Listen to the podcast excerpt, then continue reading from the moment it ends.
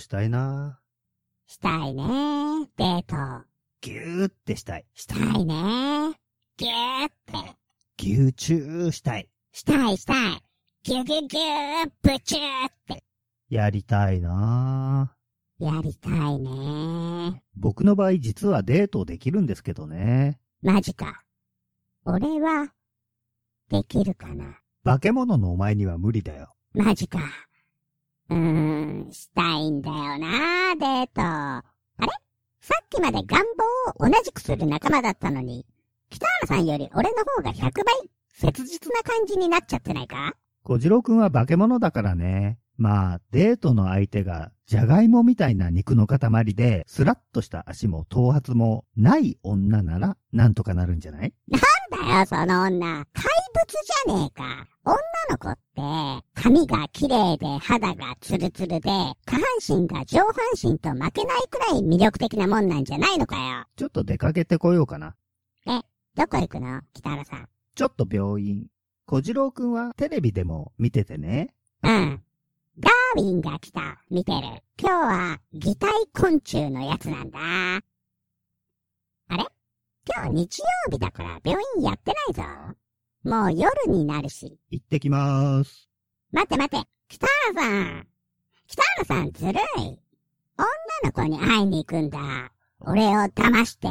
化け物の俺が邪魔だから、こっそりデートするんだ。ひどいよ、北原さん。自分だけおっぱいとか、もみもみ。俺もしたい。連れてってね。ならぬことは、ならぬものです。無念でありました。なんで八重の桜なんですか？微妙に懐かしいじゃないですか。いや、お前が言い始めたんだろ？銃のを着て。うるせえ。7連発スペンサー銃で撃つぞ。やめてください。撃たないでください。すいません。そら、綾瀬はるかも、おっぱいバレーに出場するわ。おっぱいバレーって映画のタイトルで競技の名前じゃないだろ巨乳の女の子限定でノーブラ生おっぱいを揺らしつつ、プレイをする競技です。早急に作るべきですね。おっぱいバレーという競技を。2020年の東京オリンピックに間に合えばいいな。そうですね。僕もルールを覚えたり練習を頑張らないとね。お前が出るのかよ。一気に興味失せたわ。冗談ですよ。F カップ以上のサイズのおっぱいの女の子のみの競技です。おーもう、オリンピックなんてやめて、すべてその競技だけの大会にしてほしいよ。あ、だったら A カップから K カップくらいまでの階級制にすればいいんじゃないですか？おー、いろんなサイズのおっぱいが。もう、そんな、素敵な、北原さん、ナイス。天才だよ。さすが、エロ師匠。いや、大したことないですよ。でも、選手の女の子は、恥ずかしいかな。泣いちゃう子もいたりして。苦しくったって、悲しくったって、ことの中では平気なの。ボールが、うなると、胸が弾むわ。レシーブとススパイク。ワンツーワンツーアタック。だけど、涙が出ちゃう。女の子だもん。小鳩くるみちゃんも泣くわ。涙も汗も、若いファイトで、青空に遠く、叫びたい。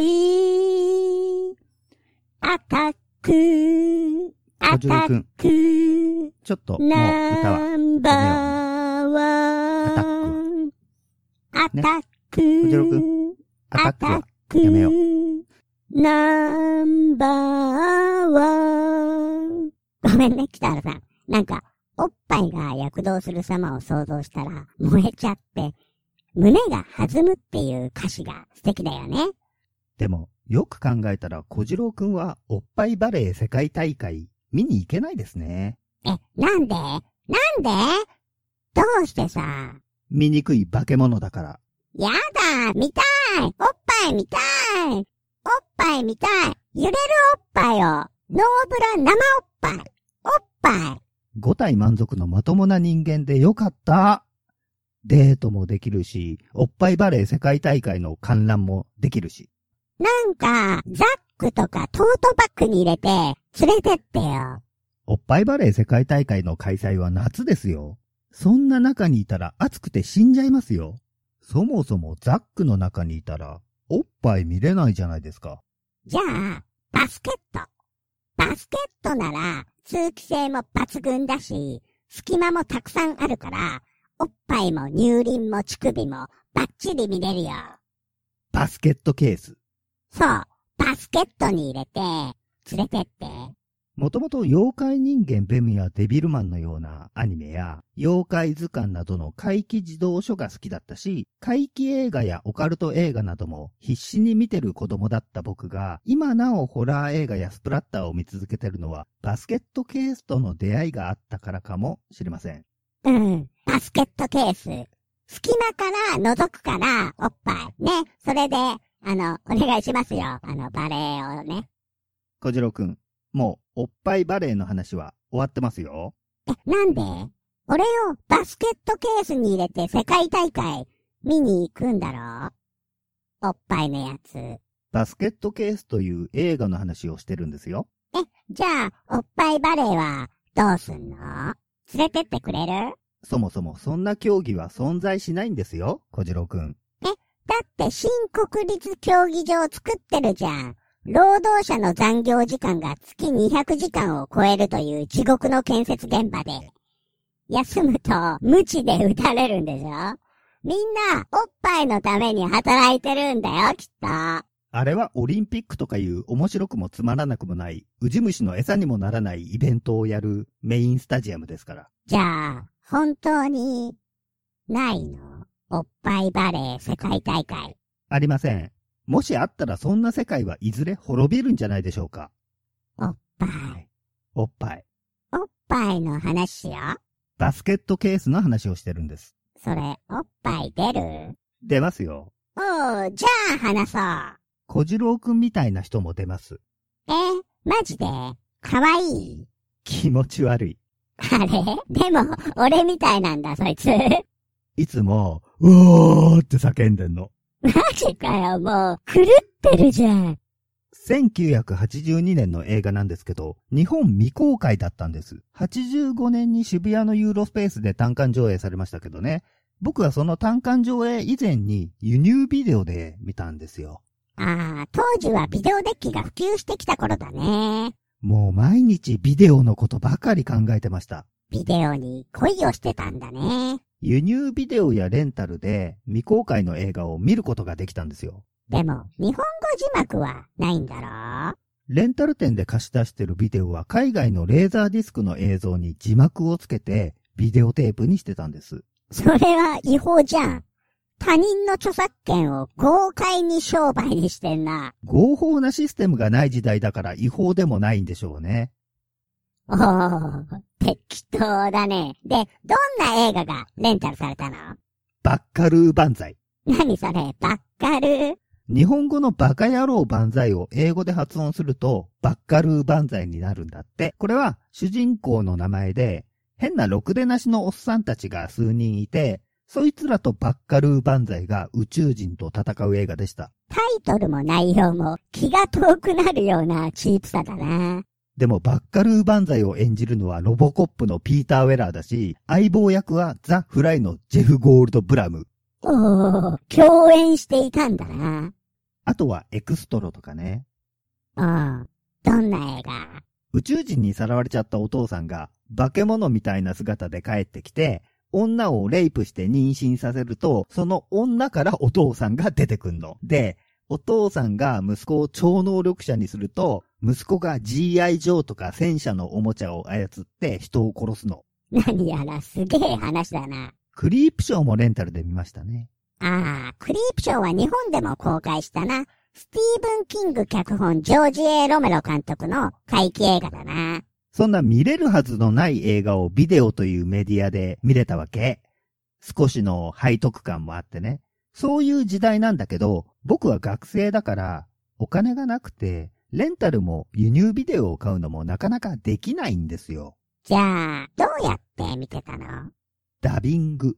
おー、ビデオデッキ2台を用意して、出力端子と入力端子をケーブルでつないで、1台は再生、もう1台は録画にして、映像をコピーする方法だね。大人の人や同級生が、あれ持ってるとか、あれ買ったとか聞くと、すぐダビングしてって言うと、割と心よくダビングしてくれるんですよ。僕もダビングしたいって言われれば貸してあげるし、そうやって、いろんな映画やアニメなんかが、いろんな人を生き交ったんですね。それなら、一人一人の出費を抑えつつ、いろいろ見れるもんな。関西の方から来る必殺シリーズとか、ローカル局で放送した特撮ヒーロー番組なんかも、人から人へダビングを繰り返して、僕のところにも来ましたね。例えば、ウルトラセブンのスペル星人の回とかね。被爆宇宙人。もう販売ソフトでもテレビ放送でも見れない封印作品だな。そういうものも見れて、本当にビデオというものが楽しい時代だったんです。ただし、ダビングすればするほど画質は劣化して荒くなるんで、かろうじて見れるようなものもありました。ルパン三世のマモーみたいだな。コピーのコピーは遺伝子情報が劣化していくっていう。おー、ルパン三世の劇場版一作目は、数あるルパン三世の中でも相当な傑作ですよね。なんということだ。ルパンは夢を見ない。空間、虚無。それは、白地の、あるいは神の意識に他ならない。すべては不死のため。感謝しろマモやっと死ねたんだ。峰藤子ちゃんもエロかったね。ルパンが峰藤子ちゃんのおっぱいの乳首をニュって押すと、藤子ちゃんが、あー、ルパンって言って、抱きついてくるんですよね。そうそう。テレビシリーズでは藤子ちゃんがおっぱいで感じるシーンってなかなかないよね。うんもういい、ルパンの話。うん。ビデオのダビングテープでいろんな映像作品を見てたんだね。そして輸入ビデオですよ。字幕がないのにそれでも見たいんだね。しかも映像がバッサリカットされてる箇所があります。それはなんで？正規が映ってるシーンやあまりにもエログロとされるシーンなんですかね。税関で判断されてその部分の映像が消去されちゃうんですよ。いきなり映像が途切れて、ザザーって砂嵐になるんで、音声も消去。俺たちは常につまらない良識とやらのために、作品の本来の姿を歪められた状態で見ることになるんだよな。バスケットケースも一部の映像が消去されたテープだったんですけど、それでも僕にとってはそんなことは忘れてしまうほどの衝撃を与える映画だったんです。おー、どんな映画なの？じゃあネタバレにならないように触りを話しますね。うん。真っ黒い画面の中にバスケットケースという文字に血が飛び散ってる真っ赤なロゴが最初に出ます。文字に血を加えてるところに言い知れないやる気を感じますよね。とりあえず映画の中で血を流すことを俺たち観客に約束してくれてるわけだね。画面はシネマスコープサイズではなくワイド画面になる前のテレビサイズですね。縦横4対3の比率ですか。テレビ映画じゃないのになんでなの？16ミリフィルムで撮影されてるからですね。じゃあ画面が少し荒いんだね。クレジットの文字もタイトルロゴ同様真っ赤です。うん。じゃあ映画はどんな風に始まるの？リフランダーっていう医者が何かに怯えて自宅に逃げ込むところから始まるんですよ。家の中に明らかに何かがいる音がして、電話をかけようとしても電話線が切られて繋がらない。もう、早くもその医者助かる気がしないよ。電気も消されちゃうんですよね。それで銃を出して動いてる影に向かって発砲するんですが、弾を撃ち尽くしちゃって仕方なくソファーに腰掛けると、リフランダーの顔のアップになるんですよ。そうすると、リフランダーの顔の下からでっかい手が上がってきて、顔をわしづかみにしてね、うんうん。おーって声を上げながら、その手に引き寄せられるように、顔が画面の下に消えるんですよね。お辞儀をするような形で。そしてすぐに顔を上げると、何かに引っかかれたような深い傷があって顔が血まみれになってるんですよ。その時点ですでにアカデミー賞やカンヌなんかの映画賞を受賞する気は一切ない潔さを感じるね。リフランダーと謎の叫び声がこう交差する中ね、サイドテーブルにあった書類に血が飛び散るんですよ。それでアバンは終了ですね。ゴミっぽいアバンだね。まあ、そしてニューヨークに舞台が移って、大きなバスケットケースを抱えた主人公が歩いてます。タイトルのバスケットケースが早くも登場するんだね。バスケットケースの中には彼のお兄さんが入ってるんですよ。おー、いきなりネタバレですか？北原さん。こんなの隠してたら何も話せないもん。そうだね。ストーリーの革新の部分は話しませんから。この映画は北原さん的には結構おすすめなんでしょストーリーについてはあまり触れない感じで、うまく話してね。主人公の名前はドウェインで、バスケットの中のお兄さんはベリアルですね。ベリアルというのは地獄の有名な悪魔の名前と一緒だよ。どんな悪魔なの？イエスを訴えて裁判をした悪魔なんだ。地上の人間は俺たち地獄に住む者が好きなようにしてもいいのに、イエスが人間を独占してるからさ、ソロモン王が裁判官を務めてね、俺も傍聴席にいたよ、あの裁判の時は。へえ、豪華キャストですね。うん。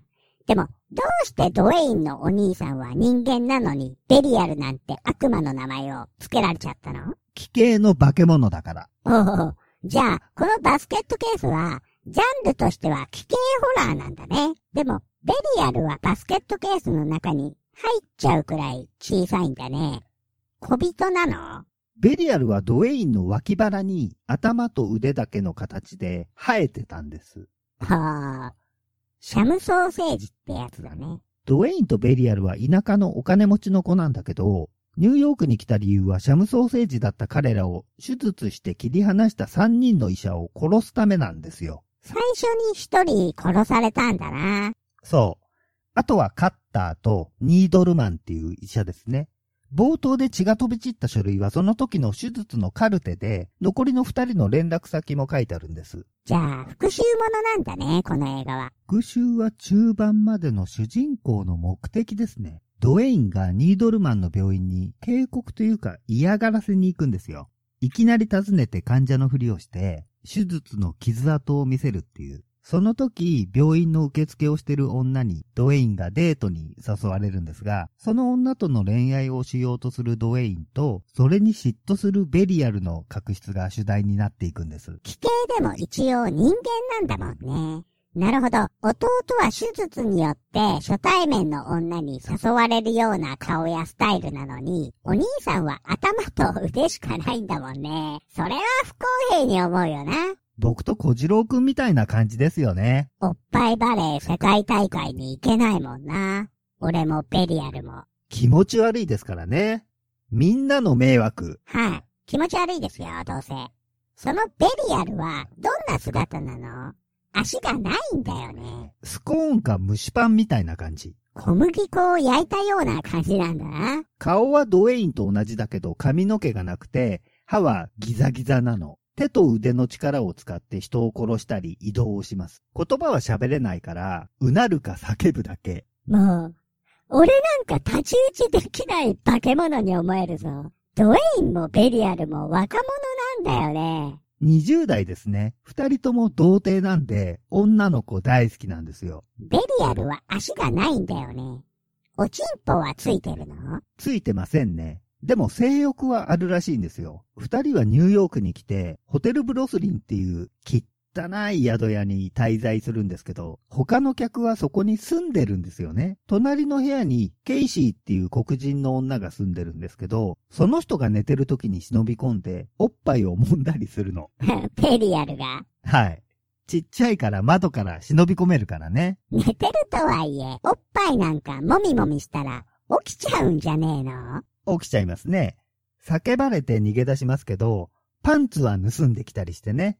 そういうやつなんですよ。俺もちっちゃいから、おっぱい揉みに行こうかな。ベランダから上の階に行ってきたら、プロレスラーの人が住んでますよ。殺されちゃうじゃねえかよ。そもそも女じゃねえし。ここに引っ越してきたばかりの時、やばかったですよね。プロレスラーが？プロレスラーの人は感じのいい人だから挨拶をすれば返してくれるんですけど、そのお父さんの元プロレスラーが挨拶をしても無言なんですよ。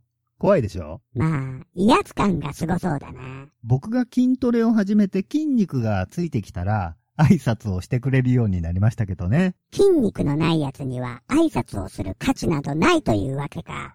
わかりやすい判断基準だな。ベリアルも筋肉バキバキですよ。そうなんだ。素手で人間を引きちぎりますからね。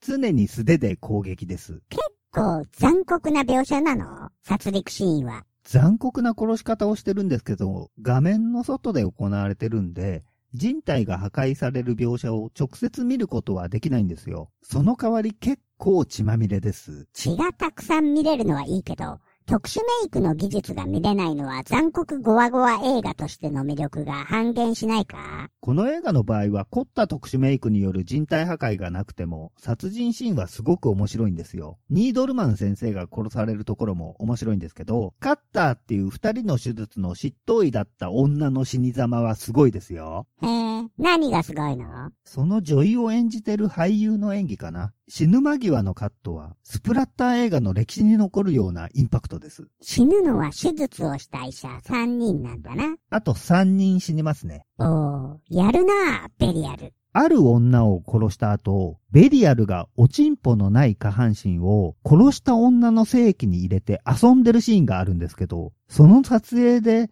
何人かのスタッフがもう手伝いに来るのをやめたみたいですね。何を今更って感じだね。規定の怪物が人を殺す映画だっていうのは分かってたんだろうに。そうですよね。この映画を作ったフランク・ヘネンロッター監督も、あんなユーモアがわからない奴らはこっちから願い酒だって言ってます。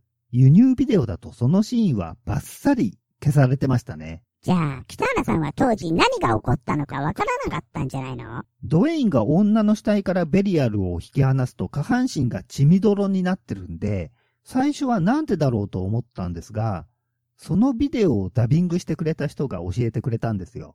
それで納得しました。なんでその人は映像消されてるのに分かったのかな？おそらく業界関係者に聞いたんじゃないですかね。クローネンバーグ監督のビデオドロームで、女の耳に針を刺して遊んだりシーンも輸入ビデオでは消されてて、ザザーって砂嵐でしたけど、その部分のことも知ってましたから。当時はインターネットもないので、そういう情報交換が頻繁に行われてて、ダビングした映像のように映画の情報も人から人へ伝えられてたんですよ。マニアの世界だな。まだ僕は学生だったんで、皆さん、年上の方々でしたね。学生から見れば大人の人たちがあの映画はすげえとかとんでもないとか言ってるのを鵜呑みにする形でいろんな映画を進められるままにどんどん見てました。その中でバスケットケースは一番自分に合ってましたね。まあ、30年後に、小次郎というもう一つの自我による妄想の友達を作ったりしてるのも、その影響かもな。妄想？何ですか？あ、間違えた。人形の友達。ああ、そうですね。ドウェインとベリアルっぽいよね、僕たち。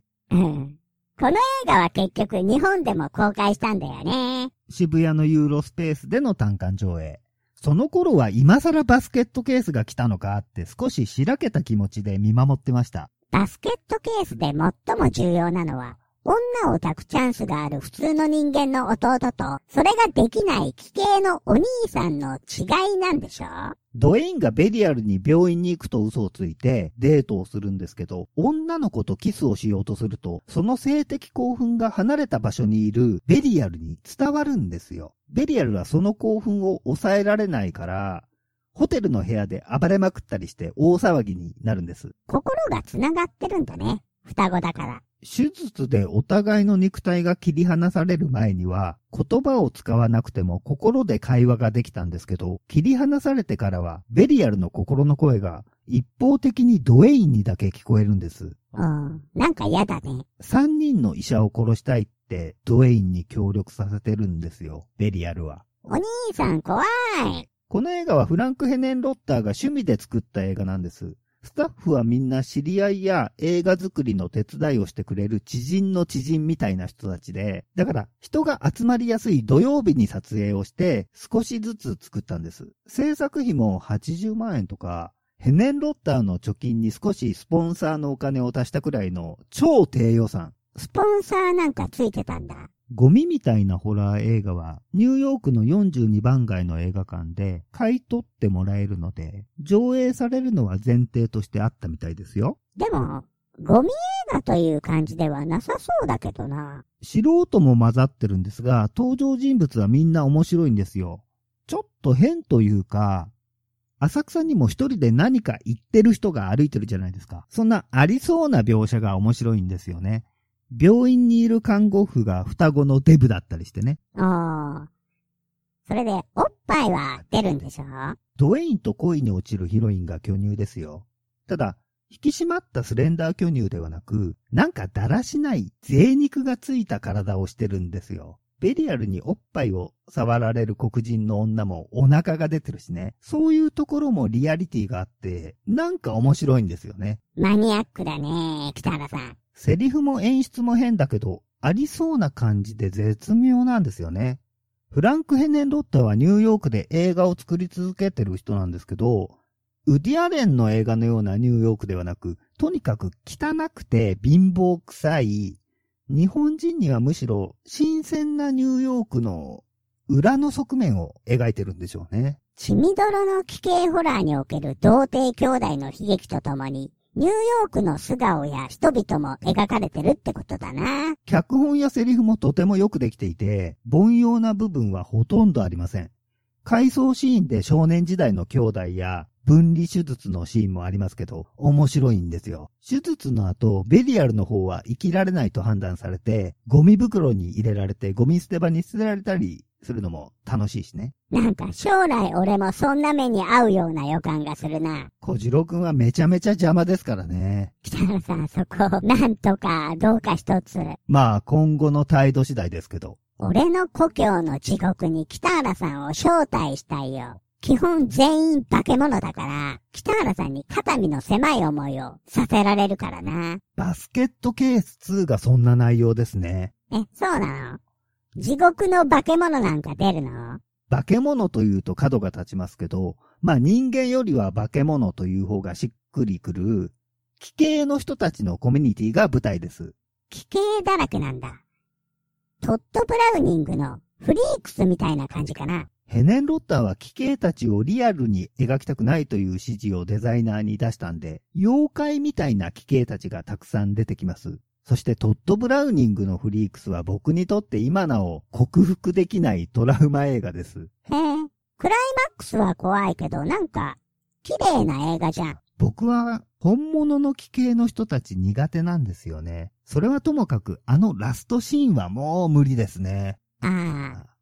クレオパトラの最後か。女性は美しいものであってほしいですからね。クレオパトラはあの映画では空中ブランコかなんかの美女じゃないですか。性格は最悪ですけど、姿形が美しい悪人と奇形の人たちの心の美しさみたいなものが主題の映画ですけど、醜い心には醜い姿をっていうあのラストは厳しいです。人工的に鳥女にされちゃうんだよね。言うなよ、思い出しちゃうから。人工的に奇形を作る映画というと、恐怖奇形人間もそうだよね。江戸川乱歩の原作の孤島の鬼もまさにそういう小説だしな。怖いです。バスケットケース2は怖い感じ？フリークスの影響もあって似たようなシーンがありますね。汚い人間に対して奇形たちが襲いかかるシーンが怖いですね。でも全体的には一作目以上にユーモアに溢れたタッチで、結構ふざけまくってます。奇形のコミュニティにドウェインとベリアルが加わることで、ドウェインが孤独になっていく話で、女版ベリアルとベリアルが延々セックスをしたり、なかなかどうかしてる映画ですよ。本編もラストも一作目の対として描かれているので、それなりに考えさせられますしね。バスケットケースとは、まあ雰囲気もストーリーもちょっと違う映画なんですが、それでもまあ、なかなか面白い映画になってますね。この映画はヘネン・ロッターがとにかく映画を撮りたくて、フランケンフッカーを撮らせてもらう条件としてバスケットケース2を作らなければならなかったんですが、一作目を超えることはないにしろ、ヘネンロッターらしい我が道を行く映画で、面白いです。さらに作られたバスケットケース3は、もういつものように悪趣味満載で、そこそこ面白いんですけどね。あの、気系の人たちがミュージカルみたいに歌を歌ったりとか、まあまあ、悪ふざけが過ぎる映画で、ベリアルがロボットみたいな機械を操縦して戦ったり、とにかくやりすぎで、ヘネンロッタ映画の中では唯一ダメな感じがしましたね。まあ、一度見る分にはなかなか面白いんですけど、バスケットケースシリーズの中でも一番面白くないし、フランク・ヘネン・ロッター監督作品の中でも、まあ今一つっていう、まあ唯一の失敗作かもしれませんね。ロボットに乗る？ベリアルが？なんで、なんなんでベリアル戦っちゃうんだよ。自分の子供を守るためだったかな。え、子供いんの？あれ？おちんぽないんじゃないの？2作目でセックスをしてますからね。1作目の時点ではなかったと思うんですけど、まあ2と3はコメディ要素も強いからいいんじゃないですか？ヘネン・ロッター監督はバスケットケースで大成功してるけど、他のホラー映画の傑作を作った監督と違ってあんまり有名じゃないよね。自分は映画制作者ではないと断言しているんですよ。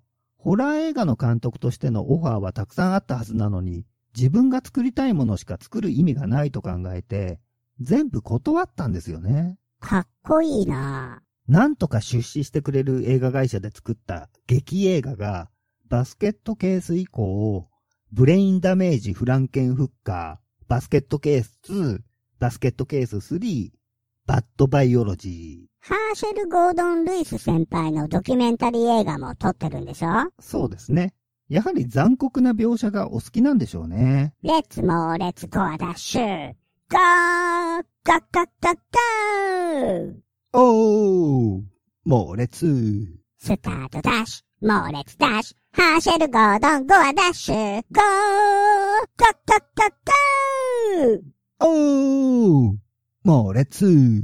この歌、ゴアゴアの主題歌みたいになってきたよね。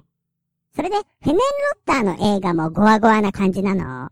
ブレインダメージは人間の脳を食べるエルマーという生き物と、エルマーの命令に従って娼婦を殺しまくる青年の話です。エルマーが脳を食べるあたりがゴワゴワですね。なんでその青年はエルマーの命令を聞くの？エルマーはものすごい快楽物質を青年に注入して麻薬中毒にするんですよ。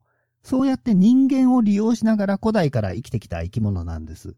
とても美しい声で言葉も話すし、歌も歌うんですけど、まあとても上品な口調でね、喋る。でも、姿は青いおちんぽって感じ。うん。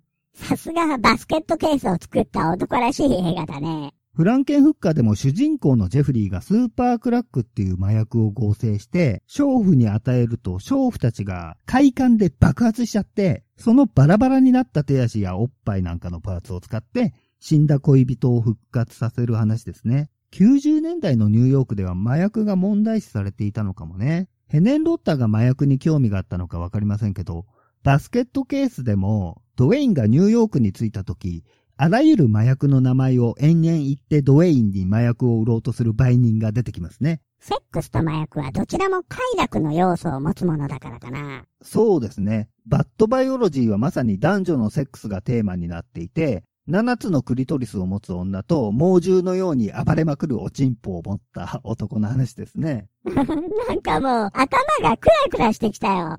ヘレン・ロッター監督って大丈夫なんですか？ねえ、どんな人なの？日本に来日した時は、映画祭のインタビューで、インタビュアーに、うるさい俺はゴジラのビデオが欲しいんだよ買いに行くぜとか、そんなことを言う人。やっぱりちょっとどうかしてるんだね。でもそれは観客やインタビュアーへの彼なりのサービスだと思うんですよ。強気で自分が変人であるというような発言をする人ですが、自分が作りたい映画しか作らないという信念を貫いてますし、実際は娯楽文化が大好きな真面目な人なんでしょうね。バスケットケースは3までの3作品と特典映像の4枚組のブルーレイボックスが出てますが、その中のドキュメンタリーで今でも映画を作りたいので出資者と話をするけど、出資者は自分の持っていく企画には興味を示さず、バスケットケースの続編の話ばかりするって少し悲しい表情で言ってるんです。面白い映画を作れる人なのに、バスケットケースだけが有名になっちゃってるんだね。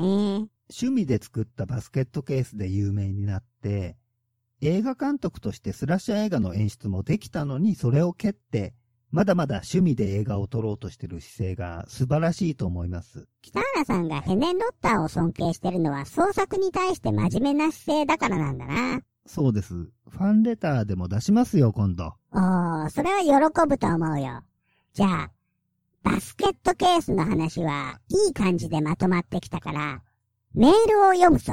メールって何？うるさいよ。はい、読むよ。えっとね、これは、赤とんぼさん。赤とんぼさん、ありがと初めてメールします。赤とんぼです。スラッシャー映画やスプラッター、映画全般まだまだ見るべき映画、見たい映画を見れてないのですが、ゴワゴワを聞いていると、そんな映画欲のようなものが刺激されます。ジェイソンやフレディも好きなキャラクターですが、僕の中では、チャイルドプレイのチャッキーも捨てがたいです。本来生きていない愛玩されるべき人形が狂気を携えて動き回る姿が幼少に恐怖を植え付けました。ジェイソンもフレディも、そしてチャッキーも、人の想像が生み出した存在しない架空のキャラクターなのですが、そのキャラクターの存在を強く認識させられる、刻まれる。これは、ホラー映画が一番強いのではないかと思います。同じように、北原さんと小次郎くんの掛け合いを聞いていると、小次郎くんというキャラクターを強く認識させられます。お二人の好きなものを話しているお声が本当に楽しそうで大好きです。北原さんの地獄の箱に、チャイルドプレイは入っていますか？お二人のチャッキー話を聞ける機会を夢見て、これからも更新楽しみにしています。ではでは、赤とんぼさん、ありがとね。う。ありがとう。チャッキー先輩が好きなんだね。いつかブルーレイボックスが出るんじゃないかと思って集めてないシリーズですね。チャッキーの花嫁あたりで、一度コメディ路線に行っちゃうんだよな。でも、チャッキー誕生の秘密で原点回帰で怖いサスペンスに戻しましたよね。ブードゥー教で連続殺人鬼の魂が人形に乗り移ってるんだよね。チャッキーの声を担当してるのがブラッド・ドゥーリフっていう役者ですね。ああ、いろいろ出てるよね。ジャック・ニコルソン主演の格好の巣の上で、その映画で精神病院で売春婦とセックスをしちゃって、ジャック・ニコルソンが悪いんだっていう患者の役とかね。ホラー映画にもよく出るよね。トビー・フーパー監督の人体自然発火をテーマにしたスポンティニアス・コンバッションとか、エクソシスト3とかね、エイリアン4にも出てるね。ロード・オブ・ザ・リングにも出てるよ。イタリアのウド・キア同様、目が大きくて虹彩が薄くて、ホラー向きの顔なんで出倒してますよね。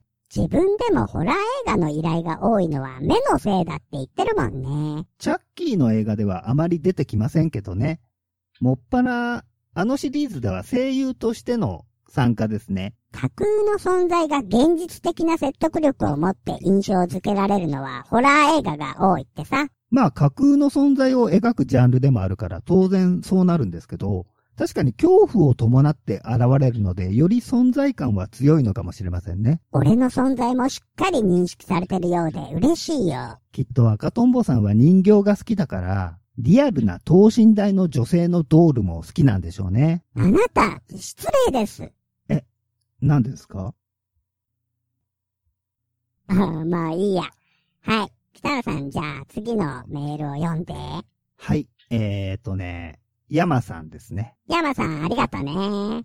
北原さん、小次郎くん、こんにちは。ごわごわ待ってました。実は物語シリーズは迷いまいまいまで見てよくわからないなって思って止まってました。そもそも荒らぎくんって何者なのって感じで、今回のラジオでいろいろ基本設定がわかりました。吸血鬼の眷属だったんですね。僕は羽川が可愛いなと思って見てたんですが、なかなか闇が深いみたいですね。すごくまともそうで普通の委員長的キャラかと思ってました。羽川のエピソードまで見てみようかな。2000人の狂人は見ましたよ。すごく面白いですね。やはり特殊メイクは時代を感じますけど、脳天気で狂った感じがいいですね。とにかくゴワゴワ応援してます。のんびりでいいから長く続けてもらえると嬉しいです。ありがとう、山さん。ありがとね。迷いまいまいというのはアニメの化け物語の戦場ヶ原ひたぎちゃんの次のお話で、3話から5話くらいまでの話ですよね。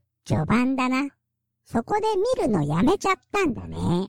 迷いまいまいは八九時迷いちゃんの話なんだけど、迷いちゃんは実は死んでいて迷い牛っていう怪異になってるんで、人にその姿が見えないんですよ。でもその怪異に取り込まれちゃってる荒らぎくんには姿が見えて、戦場ヶ原下着ちゃんには見えなかったっていうところが面白いんですけど、途中でちょっとだけ出てくる羽川にも見えてるんです。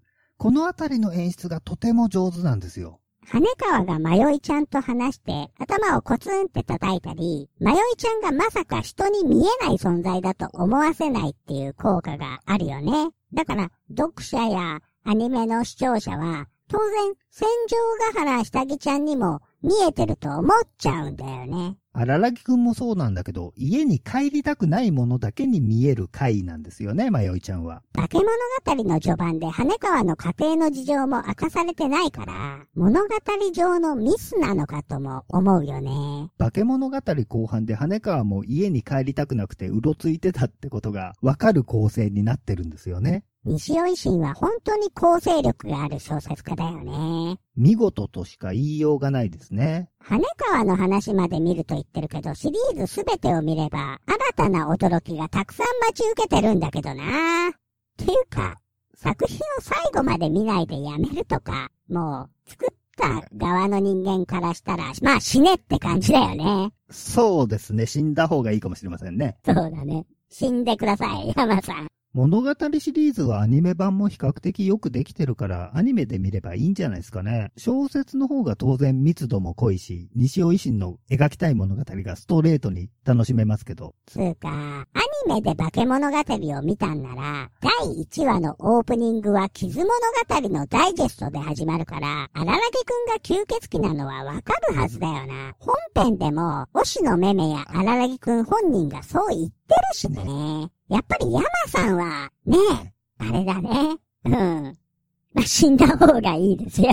まあまあ、死んだ方がいいっていうのはまあ冗談として、多分ね、山さんはね、第2話の戦場ヶ原下着ちゃんの下着姿とか見て、そういうすべての情報が頭から飛んでいっちゃったんじゃないですか？なるほど。飛んだエロ小僧だな、山さん。まあ2000人の狂人は面白かったと言ってるんで、いいんじゃないですかね。ああ、まあ、まあいいか。山さん、あまり女子高生の下着で興奮するなよ。いつか捕まるからね、山さん。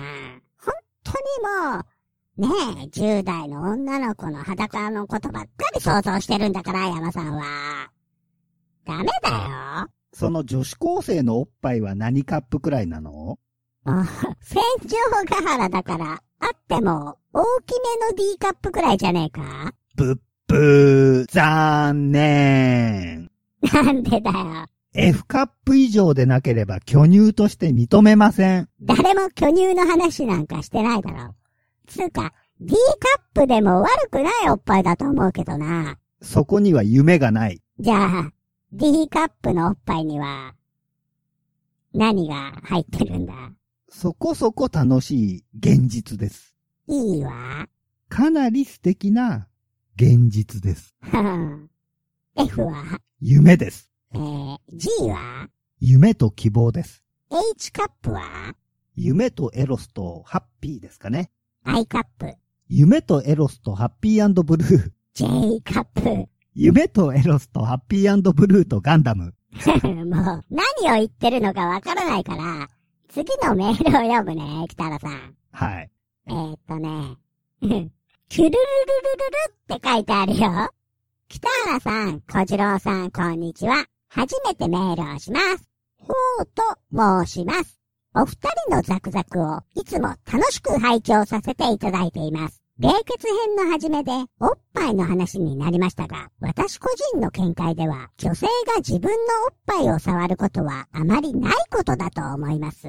私自身がペットの赤星インコという立場ですので、室内の人を観察する機会に恵まれています。それで、25歳と21歳の女性を4年間観察してきましたが、現状では自分の胸を触ったり揉んだりしているのを観察したことはありません。個人的な見解としましては、おっぱいを揉みたいのは、男性で、人の女性としては、自分で触れて揉みたいとは思わないのではないでしょうか。何度も聞いています。また、人の目を盗んでメールします。ほう、へへほうちゃん、ありがとね。まさかの赤星インコからメールが来ちゃいましたね。うちの文鳥のアスカちゃんと一緒で4歳だ。インコは喋れるからな。退屈だったりするとメールも送ってきちゃうよね。20代の姉妹の生活を観察してるんですね。20代じゃ自分のおっぱいを触ったりしないよね。そうですね。30代くらいになったらきっとね。そうあってほしいものだね。若い子はおっぱい感じないって言いますもんね。そうなの？そうですよ。でも大丈夫ですよ。いつでも僕が開発してあげますから。スケベジジイみたいになっちゃってるよ、北原さん。何ですか？スケベジジイですよ。そうなの？そうですよ。何ですか？スケベですよ。そう、そうか。そうですよ。うん。まあ、少なくともこの姉妹はおっぱい触んないらしいよ。でもこれあくまでほうちゃんの報告ですからね。ほうちゃんが見てないところで触ってる可能性も否めませんよ。おー、そうなのかな僕もアスカちゃんと同居してますけど、アスカちゃんを鳥かごから出してるときは、おちんぽ触りませんもん。え、お前これネット配信するんだろ何言ってんの？おちんぽとか。何ですか？触りますよ、毎日。オナニーするときに。うん。あ、あ、毎日触るんだね。何ですか？触りますよ、おちんぽ。えー、っと、ほうちゃんごめんね。こんな下品な展開で。だってお風呂に入って体洗うときは触るでしょ？きっと軽く揉んだりもするに違いない。まあ、それはあるかもね。この姉妹のどちらかがゴワゴワを聞いてるから、ほうちゃんも一緒に聞いているんでしょうね。今におっぱいとか言い出すぞ、ほうちゃん。なんで？インコは人間の言葉を覚えて喋るだろゴワゴワで最も頻繁に使われる単語は、おそらくおっぱいだからだよ。そうだね。じゃあこれからはもっとおちんぽって言いましょうよ。なんでだよ。ほうちゃんがおちんぽおちんぽと連発すれば、20代の姉妹がほら、なんかこうね、ドキドキしちゃったり、ちょっと感じちゃったりしてね。パンツを濡らしちゃったりしますよ。お前、もう何言ってんの？北原さんの、北原さんの、おちんぽ、おちんぽ、ノースフィールドディック。えーと、中学生の会話ってこんな感じだよね、北原さん。何度も聞いてますって書いてあるけど、ほうちゃんの家ではそんなにゴワゴワが繰り返し再生されてるのかな？ほうちゃんが自分でパソコンやスマホをいじってるんでしょ？ああ、カラスとか人間より頭がいいもんね。インコも頭がいいのかもね。考えるカラスだっけ？科学番組のオープニングで、水が入った細長い容器に浮かんでる食べ物を取るために、容器に物をどんどん入れて、水位が上がるのを利用して食べ物を取るカラスの映像がありますよね。ああ、それ知ってる。あんなの、俺にも考えつかないと思うんだよ。僕も無理ですね。カラスすげえ。こうやっておっぱいだおちんぽだ言いつつ、最後は知的にまとめる僕ってかっこいいですよね。うん、しねえよ。はい、次。はい、えーとね、スノーウィーさん。ありがとう、スノーイーさん。北原様小次郎くん。京都出身の貧乳どころか削れてますが、今後も正座して拝聴させていただきます。スノーウィー。はい、ありがとう。ありがとね。スノーウィーさんはね、僕が数年前に配信してた怪奇ラジオからずっと聞いててくれてるんですよ。僕が歌舞伎の全幕を紹介した東海道四谷階段の回とか、繰り返し聞いてくれてるんですよ。へえ。じゃあ、俺より北原さんが好きなのかな？どうですかね僕はスノーウィーさんのことを愛してますけどね。そうなんだ。つうか、ほんと惚れっぽい男だよね。まあ多分彼しか旦那様がいると思いますけどね。そうなの？なんかね、バイクにも乗ってるし、ゲームにも詳しいし、ネットラジオを聞きまくってるしね、なかなかの趣味人らしいんですよ。男の人と話が合いそうだからモテるんじゃないですかね。惚れた。お前も相当軽薄だな。すみません。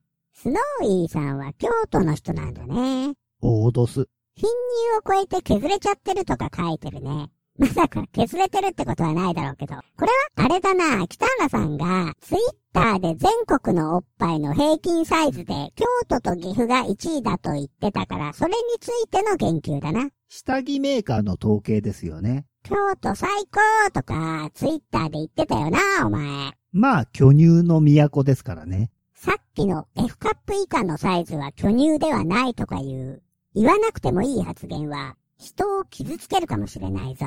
もう怖くて A から C カップまでのおっぱいに何が入ってるかは聞かなかったけど、お前は相当な数の女性に嫌われる発言をしてるよ。すみません。だって好きなんだもん、巨乳。削れてる子がメールくれてるんだからなんか言えほん。褒めろよ。ああ、そうだね。うんうんうん。でも、おっぱいが小さい女の人って逆にエロいよね。うん、そうそう。エロい。俺は好きだな、小さめのおっぱい。歯で食う虫も好き好きって言うしね。なんだよ、その言い方。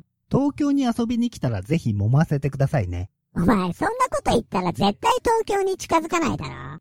京都の言葉はおっとりしはってて耳に心地いいねんな。そやな。京都に住みたいってツイートしたら、スノーイーさんが京都は夏暑くて冬は寒いですよって言ってたんで、今頃スノーイーさんはあれですよ。暑いから下着だけになって僕のラジオを聞いてくれてるんですよ。僕の声を聞きながら思わず股間に手を忍ばせたりしてね。本当に失礼だからやめときな、北原さん。いい大人がメールをくれた人に対してさ、もう、ほんとこいつひどいわ。こんな残酷描写やおっぱいばかりを賛美するラジオなのに、女の人も聞いててくれて嬉しいね。うん、それはそうだね。ホラー映画は圧倒的に男のファンが多いジャンルだもんな。やっぱりあれかな皆さん僕にメロメロなのかな？いや、俺の声が可愛いからだろ。可愛い声といえば素敵な声のお便りが届いてますよ。何それ？声、声が届いてるの？最初は普通のメールでいただいたんだけど、地元の言葉で書いてあったから、読む時のイントネーションってどんな感じですかって聞いたら、音声でもう一度送ってくれたんですよ。ああ、方言っていいよね。セックスの時に方言とか使われると興奮しますよね。いや、別にエロチックな意味でいいわけじゃないよ。なんか、温かみがあるじゃん。俺たち東京の人間と人形にとってはさ、そうですね。それでは、セラリサさんの音声メール、お聞きください。北原さん、小次郎さん、こんにちは。いつも楽しく拝聴しています。セラリサと申します。こうしてお便りをするのが初めてで何を書けばいいのか今緊張しているのですが、とにかく私は北原さんと小次郎さんとゴワゴワが大好きです。ゴワゴワというのは番組の名前としてのゴワゴワのことです。もともと私は怪奇的なものは好きなのですが、ゴワ表現に関しては苦手でした。痛そうとか被害者の生い立ちを考えて同情してしまうからどうしても苦手やったんです。けど、お二人のゴワゴワを聞いているうちに、ゴワ表現は作り物として同情せずに楽しむもんや、ということが分かってきました。これは私にとって大きな気づきで、こういう心持ちで楽しむのか。なるほど。人生の楽しみの一つを増やせたような喜びがありました。これは北原さんと小次郎さんがゴワゴワを配信してくれたおかげです。今はまだゴワ映画を見ていないのですが、ゴワゴワを聞いて映画を見ているような気になっています。お二人のお話を聞いているだけで、まだ見ていない映画の情景が浮かんでくるようで楽しいのです。これからも配信を楽しみにしています。北原さん、小次郎さん頑張ってください。またメールさせてもらいます。おー。なハイテク。